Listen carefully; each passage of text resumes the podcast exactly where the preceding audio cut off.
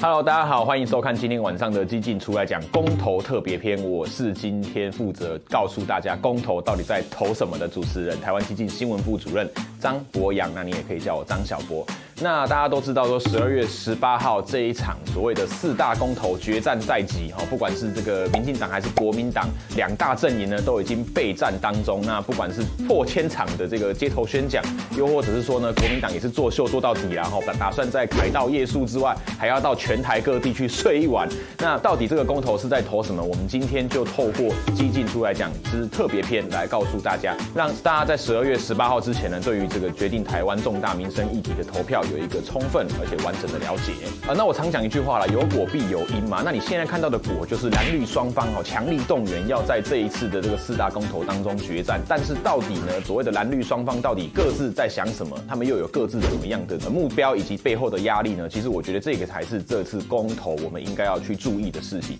也就是说呢，当然在各家的政论上面哦，对于四大公投的细项、详细的说明等等的，我想每天在政论上都有非常完整的这个说明跟解释，甚至是往。网络上也有各式各样不同的懒人包，包含说本集之后呢，我们也会拍摄一系列的这个公投的说明。但是呢，我们还是要回到公投最根本的原因，为什么会有这四场公投？那今天的节目就是透过分析蓝绿双方在公投上各自的压力，以及他们想要达到的目标，来让大家更能够清楚的认识。首先呢，在这个民进党的部分，我想它有所谓的两大压力。那这两大的压力，首先第一点呢，是来自于所谓的台美政治议程的设定。这个所谓的台美政治议程呢，其实就是我们可以看到最近国际上一系列的这个挺台新闻，包含说这一周欧洲的议会代表团针对境外势力干预以及假新闻，特别组了团队来到台湾来进行参访跟交流。那在前阵子呢，包含说澳洲的国防部长哦也直接跟进说，如果台海遭遇战事的话，澳洲会跟美国同进退。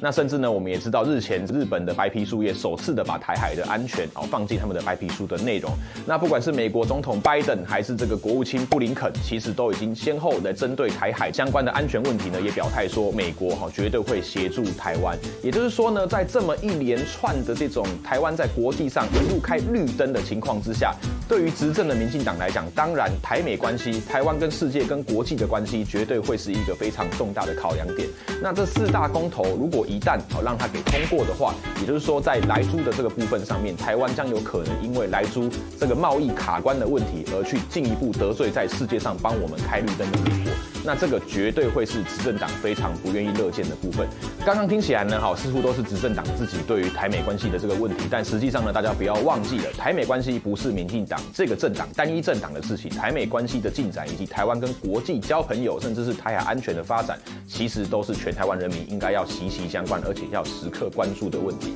所以以上这是民进党所遭遇的第一大压力，台美政治议程的铺排有没有？可能因为莱猪公投，有没有可能因为所有的这样子的一个上政治上的杯葛而被中断？而那在民进党这边的话，它有第二个隐忧，第二个隐忧就是所谓的执政党钟摆效应。为什么这样说呢？因为所谓的执政党本来就有一句话叫做“稳功不胜弄破爱鬼”啊。好，什么意思？就是说你是执政者呢，你做得好是应该的，但是你未必是做错事。但是如果人民对你的政策有所质疑的时候，通常呢，哎，你是比较容易获得所谓的不信任选票的啊。所以呢，对国民党来讲，他这一次的攻防，他未必要去切入核四反核四，他未必要去切入莱猪健康问题，他也未必要去切入哎所谓的早教环保的问题，他只要把四大公投包裹起来，把它包装成是对于蔡英文、对于苏贞昌的所谓的不信任案，让蔡英文执政两年的过程当中，对于蔡总统的施政有所不满、有所质疑的民众，变成是一种仇恨式的包裹投票，那国民党就赢了。也就是说呢，民进党为何这一次要发动破千场的全台说明会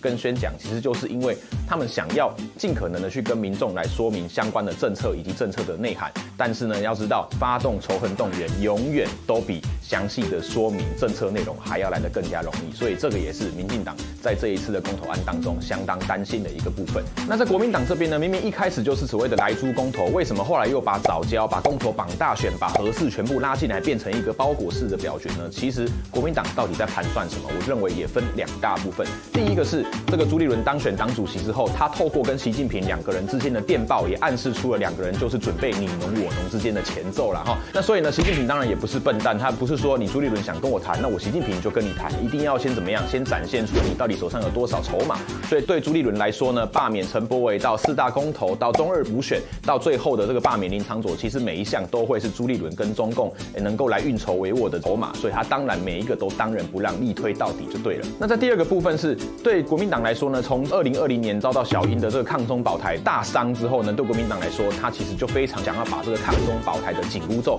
把它给拿掉。那怎么把紧箍咒给拿掉呢？如果抗中保台的这个紧箍咒是台湾人去检视是国民党到底还有多少台湾人的成分，多少中国人的成分的这样子的一个放大镜的话，对国民党来说，如果我把所谓的民生议题把它全部包裹进来这一次的投票当中，国民党就可以利用民生议题去掩盖大家用放大镜检视国民党的中国成分的一个非常好的保护伞。所以第一点啊，获取更多跟习近平恢复交流来谈判的筹码，这个是朱立伦的第一考量。第二点是拿掉抗中保台的紧箍咒，让国民党这个中国政党继续打模糊仗，用民生议题存在在台湾的政治空间，这个也是国民党现在的算盘。所以呢，在这两个大党的各自不同考虑之下呢，我们这四大公投将在十二月十八号进行投票。虽然表面上它看起来是一个民生议题、能源政策、环境议题的这个表决，但实际上如果说破了背后真正的这个发动动机的话，你就会知道说，这个公投根本就不是为了解决你看到的这四大的问题，反而是为了解决国民党当前遇到的危机。所以，身为一个台湾人，